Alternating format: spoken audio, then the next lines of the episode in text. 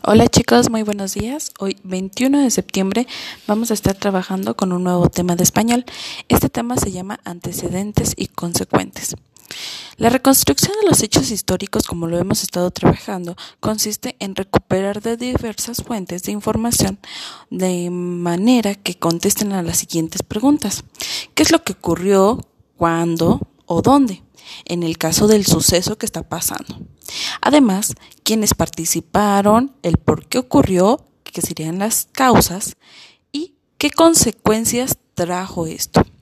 Las causas o antecedentes son los hechos iniciales que dan origen a un acontecimiento a otros acontecimientos llamados consecuencias o consecuentes. La sucesión de estos hechos da una forma a algún tipo de narración en la que cada acción está vinculada con otra. Si se acuerdan, estuvimos trabajando con el tema de relato histórico. Este se dividía en tres partes. El inicio, el desarrollo y el desenlace. El desenlace era la parte en la que se reconstruye o la que tiene alguna consecuencia con el tiempo es lo que estábamos trabajando en este momento, antecedentes y consecuencias. Pero para saber qué es lo que pasó, tenemos que contestar a las preguntas que ya se las mencioné, qué ocurrió, cuándo, dónde, quiénes participaron, el por qué ocurrió y qué consecuencias trajo. Y como ya también les mencioné, estas causas darán origen a una consecuencia. Si algo pasa ahorita, tendrá consecuencia después.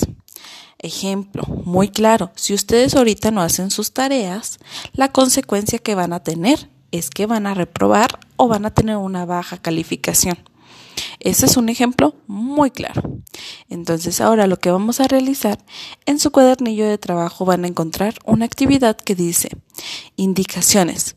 Lee los párrafos y ordenalos de manera cronológica.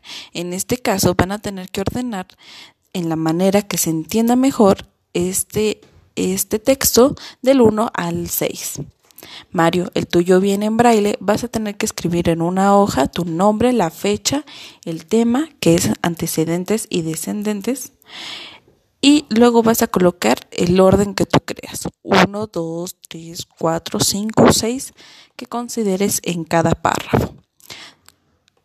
Continua a ello, van a mandarme las evidencias de su trabajo y sería toda la actividad por hoy. Diviértanse mucho y cualquier duda del tema me pueden mandar un mensajito, me pueden llamar o lo que ustedes gusten.